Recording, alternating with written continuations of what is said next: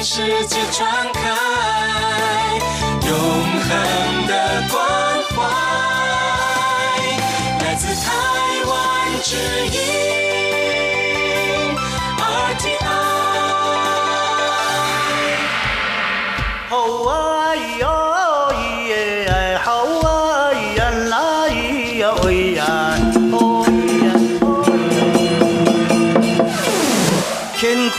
一定不朽功啊！台湾是宝岛啊。台湾有着多元的面貌，经由不同族群、语言、风俗习惯、艺术戏曲的融合，汇聚成台湾独特瑰丽的文化。恋恋台湾，为你传递台湾独特的文化风情，引领听众真正认识台湾，了解台湾，爱上台湾。欢迎朋友收听《恋恋台湾》的节目，我是吴祝玉，在空中陪伴你。这里是中央广播电台台湾之音。在今天的节目里进行的是台湾有够赞，带大家去逛新北市在莺歌的陶瓷博物馆。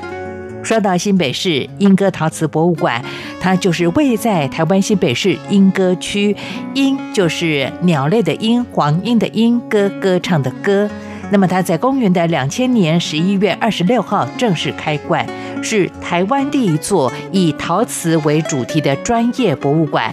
致力于台湾陶瓷文化的调查、收藏、保存跟维护的工作。当然，它也提供了像研究、典藏、展示跟教育的推广等等，更透过举办各项的活动啦、展览、研习，激发大家对陶瓷文化的兴趣跟关怀，也提升莺歌陶瓷产业以及地方的形象。对于推展现代陶艺的创作、促进国际交流有很大的贡献。我们在今天的节目当中访问到的是新北市莺歌陶瓷博物馆典藏展示组的江淑玲组长，和大家来做一些介绍了。当然，也谈谈这个新旧艺术家创作的一些特色。好的，进行台湾有够赞之前，先来听首歌曲，为大家安排的是王心凌的歌声，在青春迷失的咖啡馆。呃，搜寻了央广的音乐档的资料，跟馆相关的只有咖啡馆。其实待会儿江淑玲组长也会谈到咖啡文化哦。好，我们就来听这首好听的歌曲。待会儿台湾有够赞，带领大家透过空中的短波，我们来拜访新北市立莺歌陶瓷博物馆。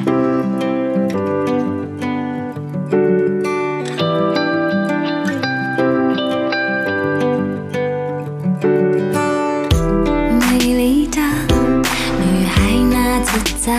的模样，总是很难被记得。迷人的男孩那即兴的渴望，比对理想快乐着。不准情绪化，不准偷偷想念，不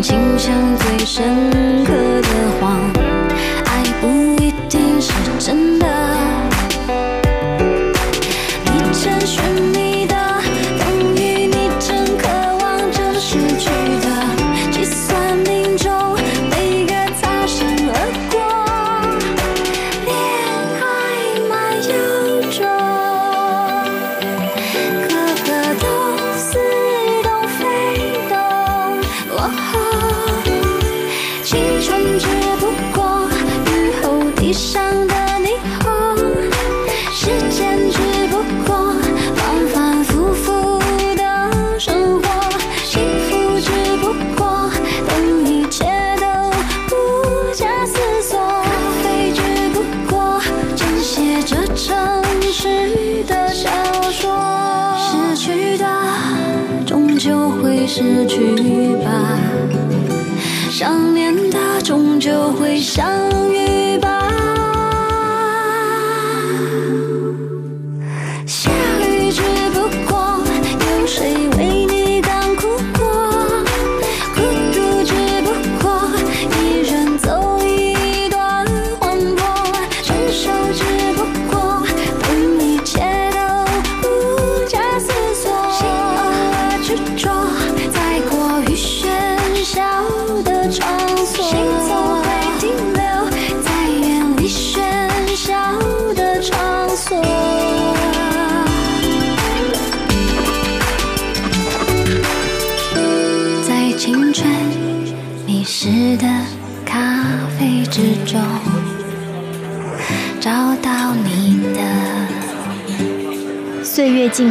都是因为有许多人的努力，才让我们生活无恙，确实幸福。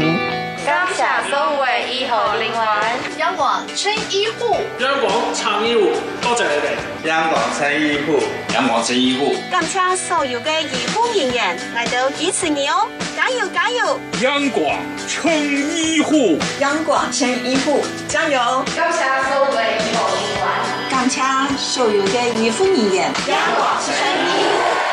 謝謝您的努力跟帮忙，Thank you, hero。央广称医护，我们互相鼓励打气，一起并肩前行。宝贝，你可不可以告诉我，台湾到底有什么？台湾有原住民，还有泰鲁格、金门、马祖、澎湖，還有来雨，也还有好吃又好玩的东西。哎，听你这么说的话，我还发现台湾真的是有夠讚！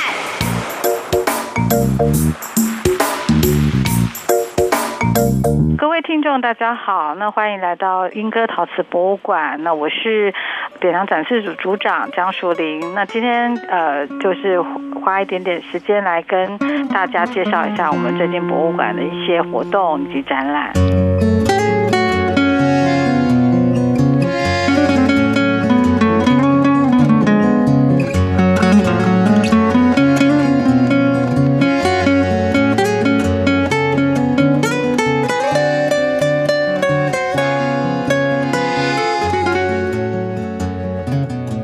好的，我们在今天的台湾有购赞访问到了，这是在新北市的莺歌陶瓷博物馆典藏展示组的江淑玲组长，目前组长也正在我们的电话线上，组长你好。啊，主持人好。是组长，其实过去曾经为听众朋友介绍过了英歌陶瓷博物馆相关的一些展示的部分呢。那呃，在今天呢，其实邀请到了江淑玲组长跟大家来稍微介绍、说明一下最近的一些活动了。不过，因为此时收听节目的听众朋友，包括在海外跟中国的朋友，有些人可能没有逛过新北市的英歌陶瓷博物馆，我可以请江淑玲组长稍微简单的帮我们的听众朋友介绍一下吗？没有问题。其实我们这个新北市的鶯歌陶瓷博物館，那顾名思义，其实我们的博物馆呢是在坐落在新北市。那如果说大家啊呃可以从台北车站这边出发的话，再搭个四十分钟的车就可以抵达英歌。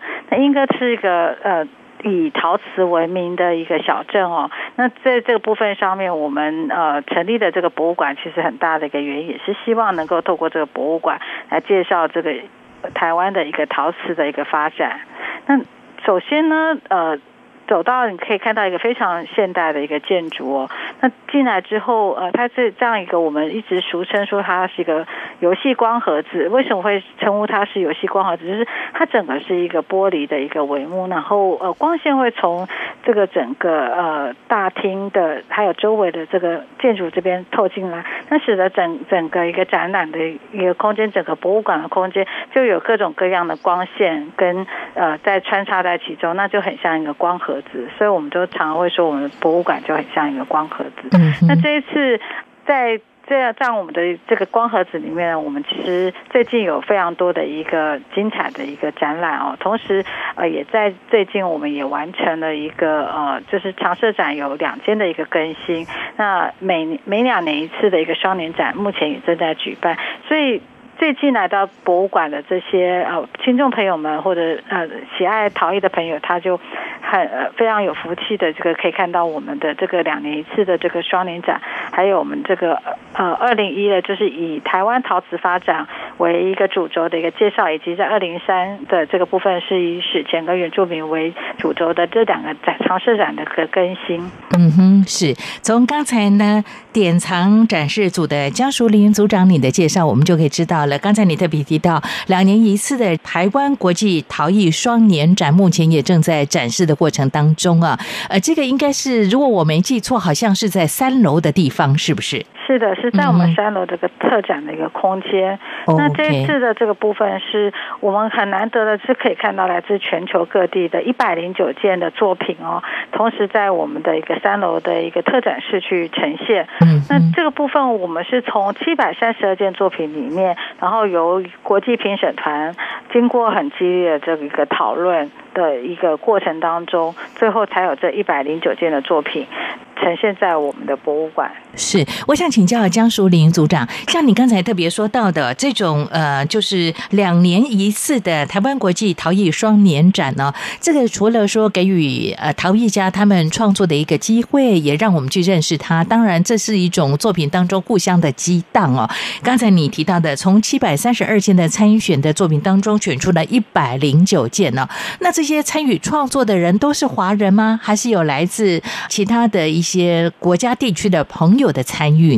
这是一个国际征件哦，嗯所以在这次的一个比赛里面，我们就可以看得到，呃，就是遍布这个五大洲的参赛者，那最后当然就可以呈现出各种这个区域间不同的。面貌，但是这在这样的面貌的同时，我们还是可以看到这个陶瓷表现一个它很基本的对这个材料的本身的一种发掘跟可能。那其中呈现的诗意与美学哦，都会是在这次展览上面我们可以看得到的。是，我想请教这个组长，组长，因为我过去访问一些陶艺家，如果说以台湾的陶艺家来讲的话呢，呃，他们也会有这样的一些说法，就是说呢，陶艺的创作，他们的老师哦，教给他们都是很扎实。呃，基础工那种手把手的传承的工作。那在国外学陶艺的一些艺术家，他们又说到，在国外比较重视的是一些创意的发想哦。在你这次的台湾国际陶艺双年展的这个作品当中，一百零九件的作品，你看到了他们不同的一些什么样的展示的风格呢？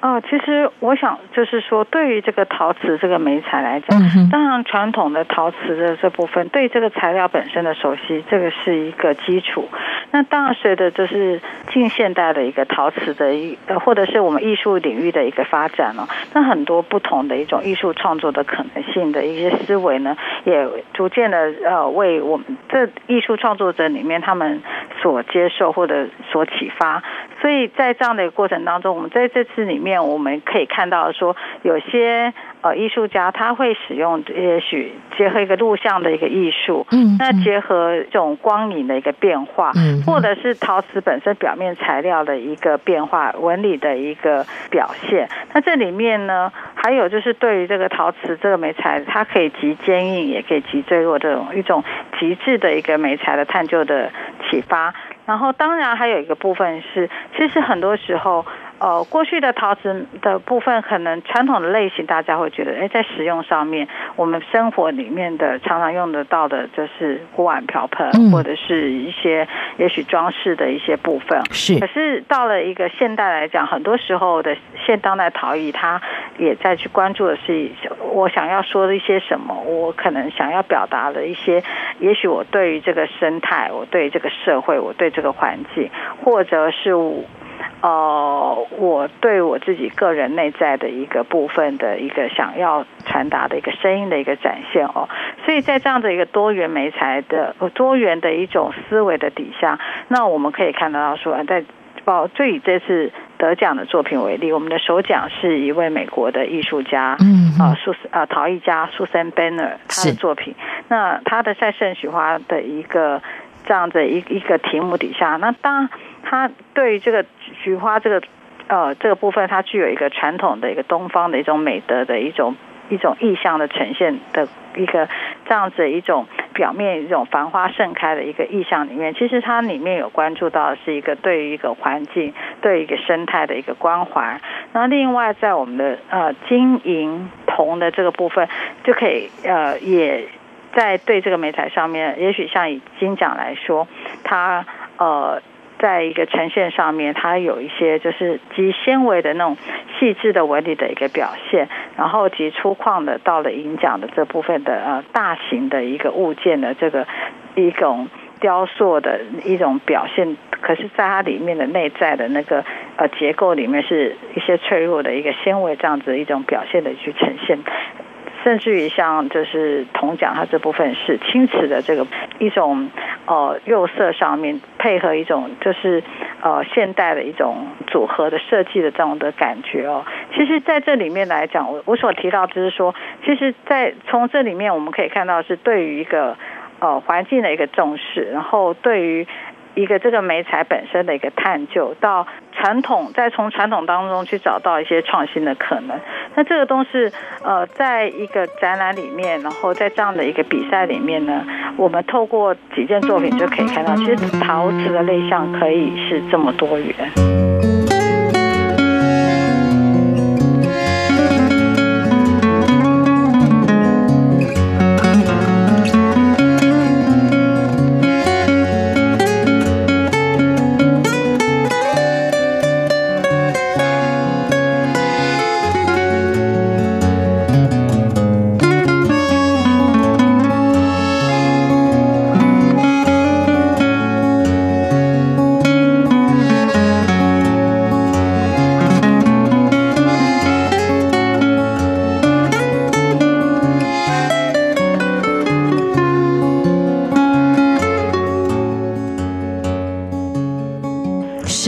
我觉得从刚才呢，英歌陶瓷博物馆典藏展示组的江淑玲组长，您那么详细的介绍，我们就可以了解为什么呢？你们要举办这个两年一次的台湾国际陶艺双年展呢？因为就是不管是东方的艺术家，或者是西方的艺术家，我们用作品来对话。而且不同的地域的人，他们对于创作上有生活上的一些体验，当然呈现出来的就是他们的一些精神的表现了。难怪这个双年展可以促进双方之间的一些交流了。不过在这里，我想请教江淑玲组长，组长，其实我记得以前我们也聊过啊，像这个让这个艺术生活化、生活艺术化，英歌过去有所谓的艺术陶，也有生活陶。那其实我多次的逛这。英歌陶瓷博物馆，我看到了在这里，其实你们也希望艺术生活可以融合在一起的作品，在这里做一些呈现。接续下来是帮我们的听众朋友稍微介绍一下呢。我还记得我忘了是哪个楼层了，有很多年轻的艺术家他们的创作，而他们的这个艺术创作的陶艺作品，又是生活当中可以使用的锅碗瓢盆呢，很有意思。我们其实在这一次的一个之前的那个呃双年展。目前双年展还在那个我们三楼这边呈现。那在前一阵子的话，我们举办了一个就是国际咖啡杯的一个大赛。那其实就是我们在做一个就是说生活美学的呈现上面，除了说呃在呃之前有跟您这边呃聊过的，就是茶具跟茶的这个文化这部分。嗯。其实咖啡文化这个也是我们呃就是觉得是一个可以让我们的观众或者是让我们的这个喜爱陶艺的人呢，他可以。从这个部分去感受到这个陶瓷本身的一种美好，因为你在使用的过程当中，其实你你互动使用以及互动的过程当中，你就可以感觉到一种就是一种满足感跟一种幸福感。那这当中的话。它背后又有一个咖啡文化的这个美学在，所以在这样的一个想法底下，我们其实就以这个咖啡杯作为一个题目，然后我们我们就是邀请了国内的一些呃，就是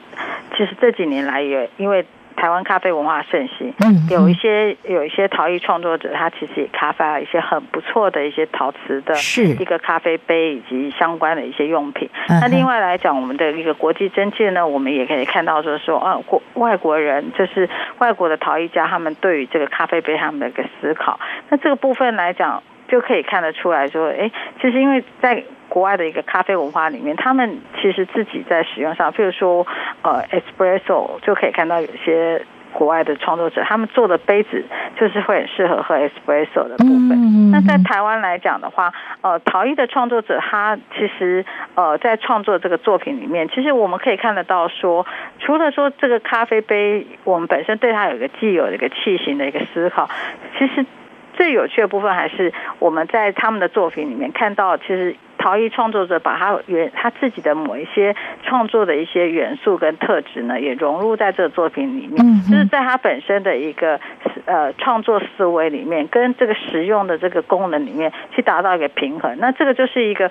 实用的话，它之所以它还有有一些艺术以及美学存在里面，我们可以看得到的一个它的价值所在。是，我想请教江淑玲组长，就以台湾的这个艺术家他们创作像这个刚才你特别提到的咖啡杯的一个发想跟制作的过程当中啊，你会觉得我们会比较着重在什么样的一些表现？是它的造型呢，还是在里头的呃像图绘的部分来展现在地的特色呢？我觉得这可以分几个层面，嗯因为它是一个生活，相对来讲呈现一个生活美学的一个器物哦。没错。那我们在使用上来讲，势必是我们要优先去考量。所以，当嗯我们在呃思考这边这个部分的展示的时候，首先呃这个创作者他的创作是不是合宜使用，这是我们一个很重要的嗯嗯嗯，但是我们同时又希望说，它这里面不是只是实用而已，就是呃，它除了实用以外，它还有它的无用之用，就是呃本身想要说传达出来的一种美感，以及使用上面而产生的出一种愉悦感。那这个部分来讲，就会去让我们去关注到这个创作者本身在这样的一个器型里面，他跟他的一个本身想要传达的东西在当中能够达到多大的一种表现力，而这里面我们又在用的这个过程当中是是有愉悦的一个感觉。那这个可能是我这次我们在哦就是在看观看这个作品里面呢，会有一些这样的一个考量，因为如果说我们只是拿一个就是一般的杯子，其实我们随便拿一个饭碗或者一个随便的一个什么样的一个杯子，其实我们我们还是一样会有这个喝的效果，我们还是可以去。可是你透过一个这样的生活中的一点点设计、一点点创作、一点点工艺，它其实。你在使用它的时候，就会有一种完全不同的感觉跟一种思考，这这当中才会是一个这样的，我们称之为文化的价值。嗯所以这是在观看这些作品里面一个，我想一个重点。那当然里面来讲，有些人他是纯粹从造型，他在造型上面去让大家去有一种会心一笑感。那有一些部分，它会有一些可爱的一些画作，就是有一些疗愈的一些小图案嗯等等。那也可以让大家有一些其他的一些想象跟思考的空间。那有一些是很纯粹，它就是用一种细致的一种纹理的表现，然后你在触摸的时候，哎你就觉得它是一个很舒服的，那它它所营造出来的那个画面是很美的。所以在这样的一个咖啡杯以及它的一些相关的道具里面，其实它也说出了很多种可能性。那最主要当然就是说，它呈现的是一种我们对生活美的一种向往。那使得我呃很多人在在看这样的一个呃作品的时候，其实呃跟我们生活连接性是很强的，而而有一种同情共感的感觉。是，其实过去就好像刚才呢，呃，新北市的莺歌陶瓷博物馆典藏展示组的江淑玲组长特别跟朱玉提到了，过去我们曾经在节目当中和大家介绍，你们也呃举办过像这个跟茶相关的主题的展示的部分呢、那以华人来讲，其实喝茶喝的挺多的。哦、那这个茶呢，当然就有很多种这个呃它的造型或者说它的创作出现了。那听你刚才这样的介绍说明，我才了解，哎，原来其实喝咖啡这件事情也成为一种主流了。所以也也透过你们所举办的这样的相关的活动，让我们去了解各地喝咖啡衍生出来的一些创作还有文化这个部分了。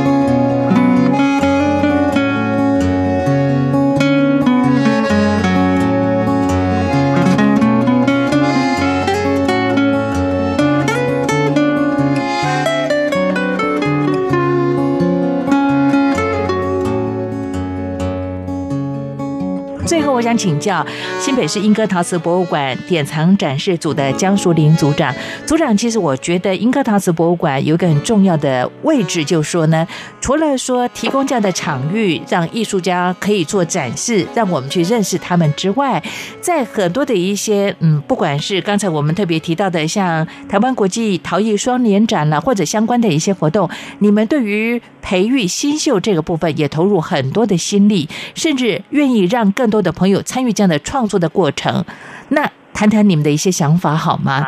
应该说，我们博物馆来讲，呃，就是它，我们期待它是成为一个艺术交流的一个平台。那这个部分来讲，呃，能够提供这样一个平台，让不同时代的人他都可以在这样的平台上共同去展现自己。因为我们，呃，它是一个持续的一个过程。就是举例来说，我们会有。对于儿童跟青少年的一个陶艺的一个竞赛，然后到了大学研究所之后，呃，成年的这个部分，这这部分的话，啊，一个创一个成熟的一个创作者的一个舞台空间，像台湾陶艺奖的这个部分，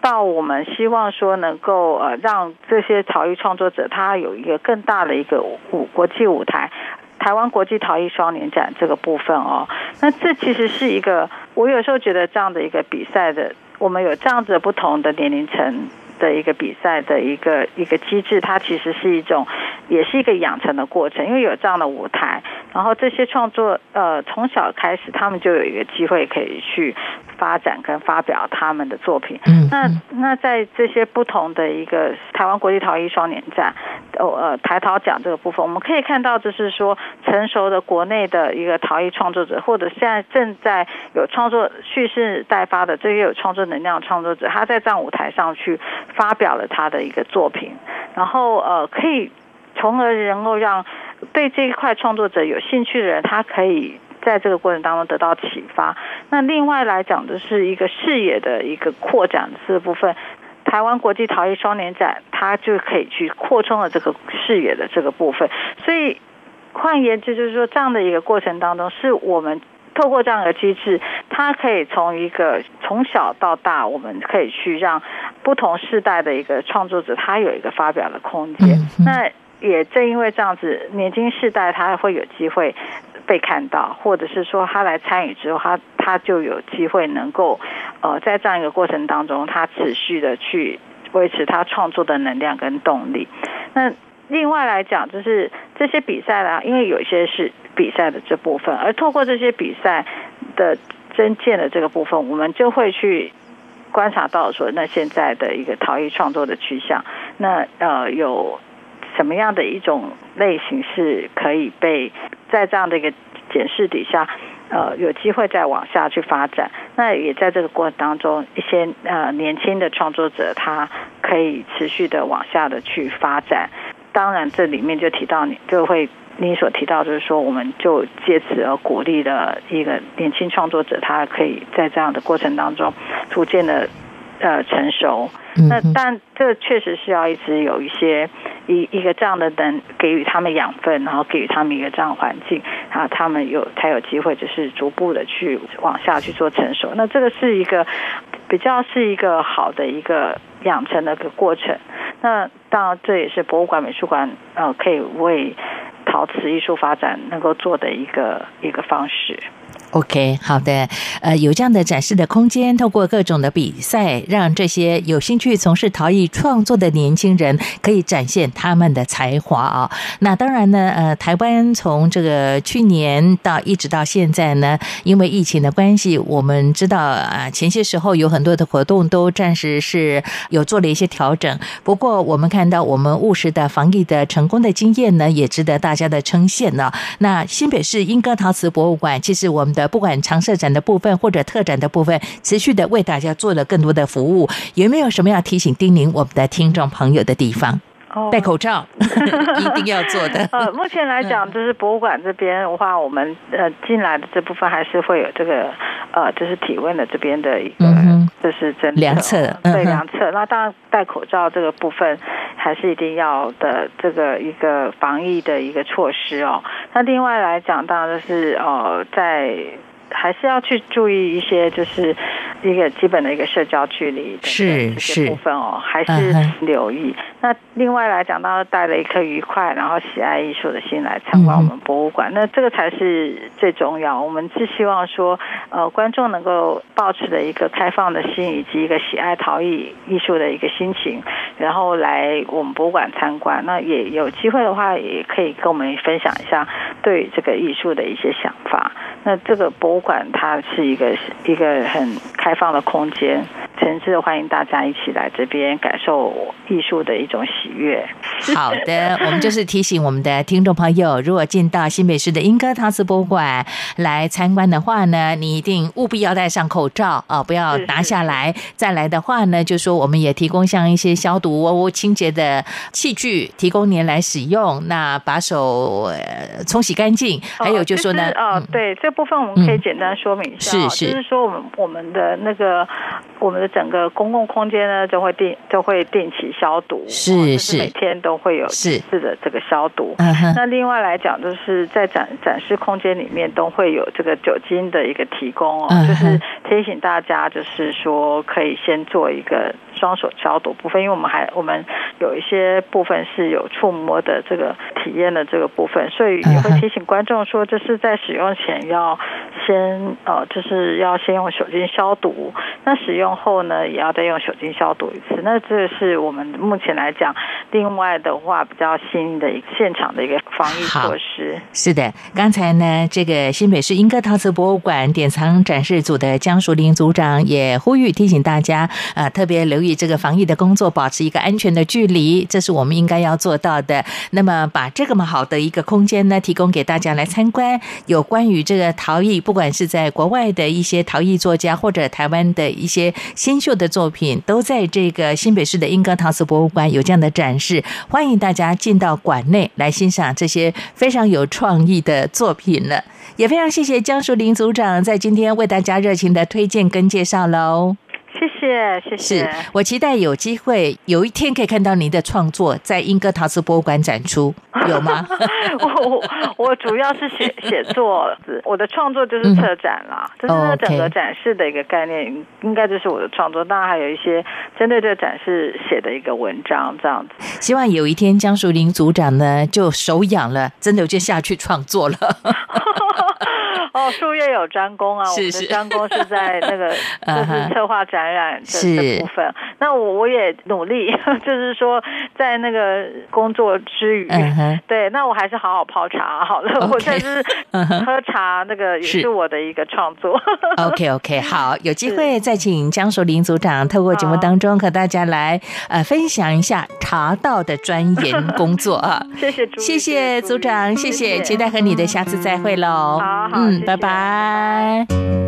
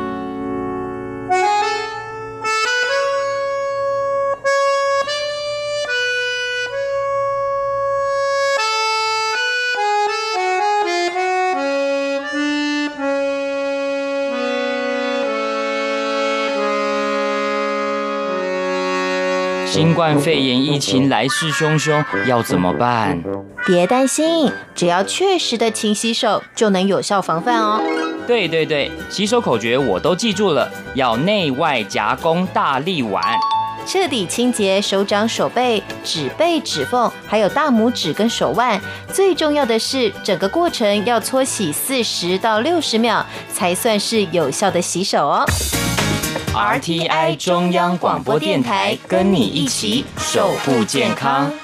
这里是中央广播电台台湾之音。朋友，在今天练练台湾的节目呢，透过空中的短波，在台湾有够赞。我们带领大家拜访的就是新北市立莺歌陶瓷博物馆。说到这栋建筑非常极具特色，英歌陶瓷博物馆典藏展示组的江淑玲组长就说到了，它本身的设计相当简洁自然，它的主建筑规划成为有地上三层、地下两层的展览馆。那么建筑形式用灰色清水膜为主，整栋透明的玻璃可以穿透连接内外的环境。让这个空间呢，我们在观看的过程当中产生了无限延延伸和虚实的变化了。当然，透过这个相当特殊的展间呢，也可以展示博物馆里头重要的这些展览的艺术作品了。而在这里，我觉得最有特色的空间规划，应该是馆方专为四到八岁儿童设置的一处土的体验区。没错，泥土的土。这是提供小朋友一个自由的空间，无拘无束探讨土的世界。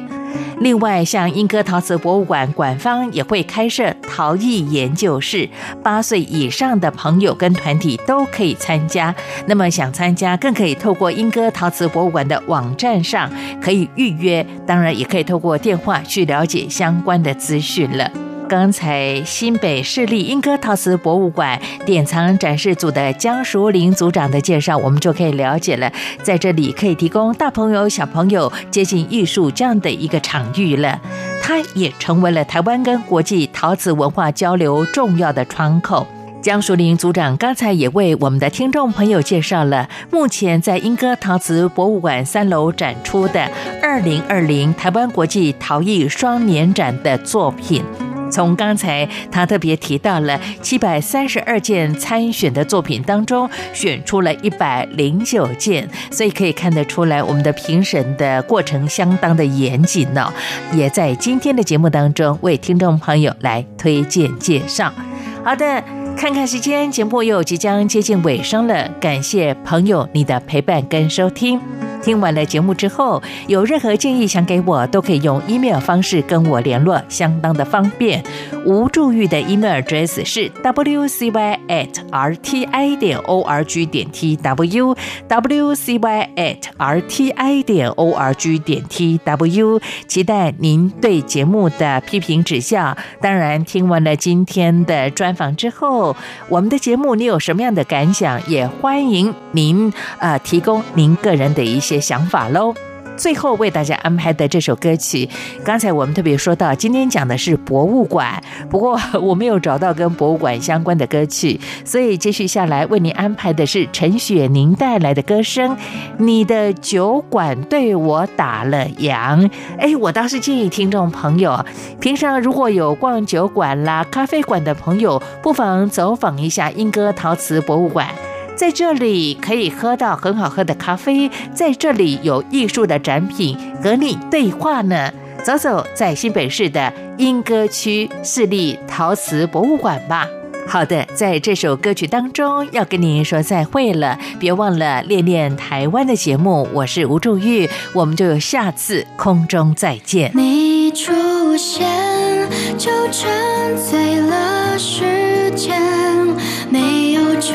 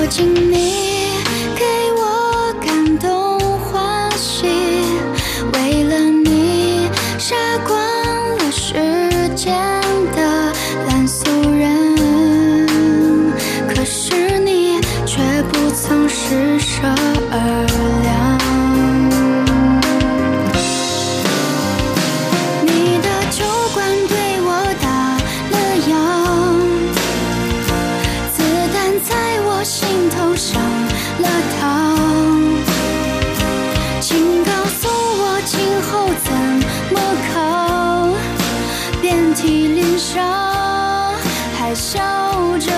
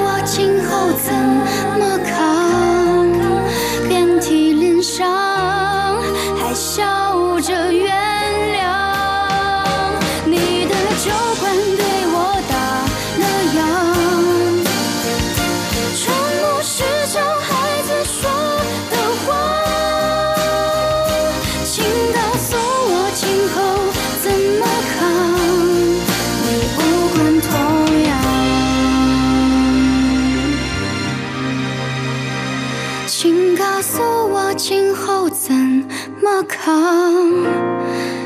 你无关痛痒。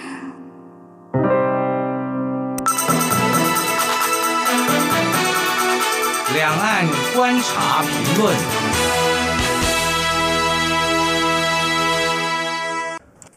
教学信息源制度凸显中共控制大学校园无所不用其极。近年来，中国大陆大学校园时而传出学生举报教授于课堂间言论不当，逼使老师面临接受校方约谈、调查，甚至停课停职的处分。这些举报很多来自于名为教学信息员的学生群体。教学信息员是中共为了更有效的掌握大学教师言论尺度与教学品质所建立的一套课堂监视与意见反映的制度。担任信息员的都是在学学生，必须经过一定程度的考评以后聘任，而且可以领有薪酬。他们的任务看似单纯，就是向学校汇报授课教师的教学状况。从教学品质角度而言，学校与各级学院透过信息员的回报，掌握课堂信息，针对教学态度不佳的老师进行辅导纠正，以维护学术品质，保障学生的受教权益，这是合理而且必须的。然而，如果学校利用信息员作为党政部门的一环，借此控管教师的言论方向，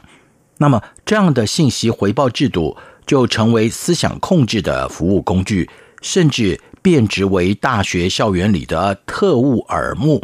问题就变得复杂了。中共从所谓的革命建国历程里体悟到，知识分子汇集的大学校园蕴藏着庞大的宣传能量。无论是为人师表的学者典范，或者是一呼百应的学生意见领袖，只要掌握住大学校园的言论方向，跟着中共党的意志走，就会产生非常显著的引导效果。因此，中共素来对于大学校园的管控极其严密，以党领政早已贯彻至校园，尤其是大学殿堂。然而，经济发展与科技进步，使得知识与信息的传播更快更广。中共惯用的一元化单极式管理模式，必须面对社会分化的挑战。特别是大学校园与课堂受到自由主义与民主思潮的冲击，产生了很大程度的变化。上个世纪九零年代，中共将西方的和平演变予以妖魔化并强力抵抗；现在则以复兴中华文化为宣传主轴，力图保有共产党领导的绝对优势。中共为了控制社会与人民群体所采取的各种手段。表面上看似堂而皇之，实际上却是暗藏祸心。例如，褒贬不一的信访制度，虽然开放了让人民向政府投诉的渠道，却也提供了政府一个不需费力即可知道群众难处与弱点的方式。再如这几年大张旗鼓搞天网系统。用高达两亿个镜头监视着中国大陆各个角落，名为有效维护社会安全，实则借此进行社会监管。中共长期以来灌输给人民的观念是：为了更远大的国家利益与安全，牺牲个人的若干自由与隐私权是理所当然的。这里所谓的国家利益，根本就是共产党的一党利益。这里所指的国家安全，其实也是共产党的执政安全。换句话说，中共念兹在兹的是维系其执政权力于不坠。至于民主、自由、人权、法治等，只能是为中共执政服务的价值工具，并没有内化在国家精神与公民社会之中。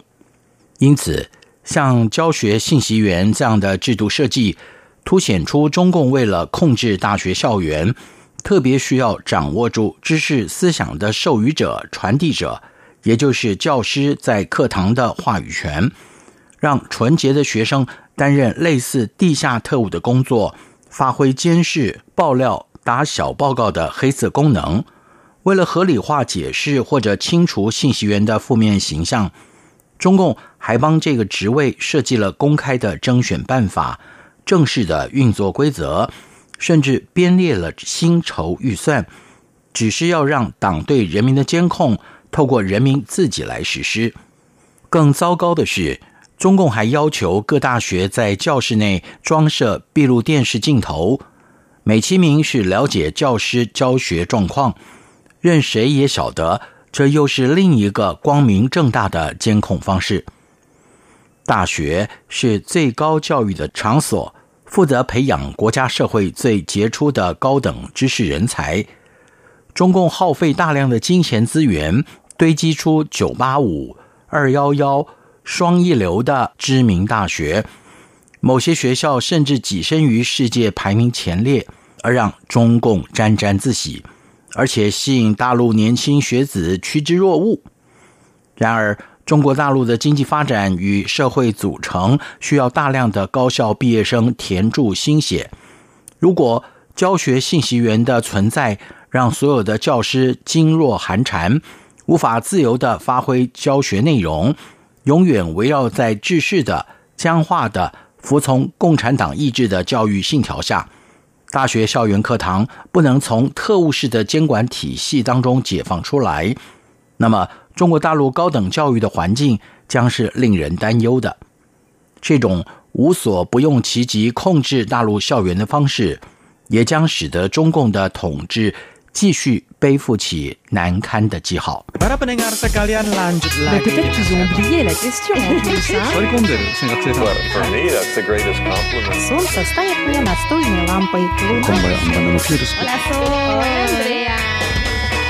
无论你在世界的个尽头请你跟我这样做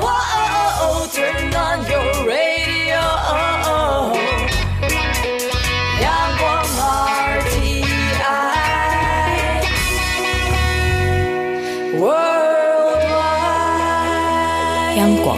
联系世界的桥梁。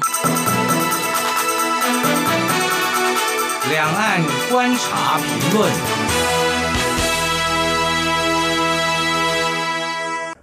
中国大陆人权状况堪虑。日前，美国总统拜登与中国大陆领导人习近平打了一通全世界都关注的电话。根据事后公布的讯息，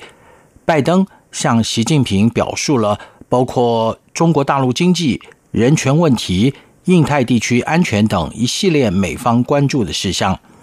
而习近平则是以国家核心利益。中国大陆内政的角度回应，可以清楚的看到，川普时代美中冲突的焦点在于经济与区域安全。拜登上台之后，凸显了人权议题，极可能联合盟国对中共漠视甚至迫害人权的行为进行声讨。中国大陆的人权发展一直被民主国家阵营所诟病，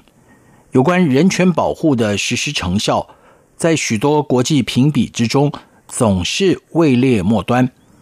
中共往往驳斥这些评比的真实性，强调这是民主国家有心塑造中国大陆人权落后的形象，更坚持人权乃一国内政，他人不应对中国大陆指手画脚。然而，太多的事实信息显示了中国大陆人权状况确实堪虑。例如，一份由国际非政府组织人权观察在今年发布的《二零二一世界人权报告》文件指出，二零二零年中共除了隐瞒疫情，也持续在香港、新疆、西藏以政府的强制手段迫害人权。中国共产党的一党独大，缺少监督，以维护其党的利益为优先的权威心态。装饰在所谓的国家安全与社会稳定的借口上，使得人民的自由意志不容易伸张，基本的人身权利很容易因为强大国家机器的控制笼罩而被轻忽漠视。以美国为首的西方民主阵营对此情况了然于胸，也持续不断的提醒。谴责中共在人权议题上的不作为，甚至倒退的作为。十八世纪法国思想家卢梭倡议的天赋人权论述，为近代国家社会与人民之间的关系打下了发展基础。历次工业革命与科技创新带来的经济成长，也为国家社会与人民之间的统治和被统治的关系结构。提供了修正趋向更为完善的动力，人权更加被重视。然而，这个以欧美社会发展路径的价值体系，虽然延伸到了亚太新型工业国家群里，却不被因为改革开放经济发展突飞猛进的中国大陆所接纳。如今的中国大陆经济总量在世界上数一数二，综合国力无人敢忽视。人民生活水平显著提升，这些都是习近平上台之后营造执政合法性最常见的宣传素材。不过，中共始终以为人民生活改善了，对于政府的缺失就应该忍气吞声。倘若不服而引发群体性的抗争，中共动辄就以国家安全与社会维稳的角度。对整体事件或关键个人采取强制的镇压措施，借此展现无上的执政权威。无论是对新疆维吾尔族的思想与自由控制，或者对维权律师或者维权人士的跟监软禁逮捕。再有阿里巴巴创办人马云，因为抨击政府而被消失。最令人气愤的是，在香港实施国安法，大肆逮捕改革自由派的反对人士，且限制了港人的言论自由。这些无可隐瞒且历历在目的真实案例，就是对中共一党独大、执政傲慢、是经济发展为护生保命符的最大讽刺。中共始终认为，外界对于中国大陆人权问题的关注是在调理。找麻烦，干涉内政。试问，如果我们听到邻居大声咆哮、狂打孩子，孩子哀求与哭声传遍小区时，我们会坐视不管，任其受凌虐，以免被施暴的大人关上干涉家事的怯懦心态吗？任何有责任感、有正义感的人都会挺身而出。阻止这种不合理、违反人权的事件出现在我们身边。换句话说，不管是西方民主国家、国际 NGO 组织，或者关心中国大陆发展的有识之士，对于中国大陆人权状况不佳所提出的指责，倘若为事实，中共就应该以一种负责任的态度坦然面对，而且切实改善。而非强词夺理、自以为是，声称这些孩子该打，并且反过头来指责外界对中国大陆发展设下了阴谋论或紧箍咒。更何况，这些违反人权的事件，有些虽是临时发生的，有些却是十几年甚至数十年都存在的。中国大陆要成为国际社会完全认同的强国不容易。但是借由改善人权、洗刷污名的方式增加认同，却是较为可行的。只不过，中共担忧改善人权等同于放松控制，对于党的利益，特别是当权者的执政权威，势必带来挑战。因此，只得继续紧控、不断压迫。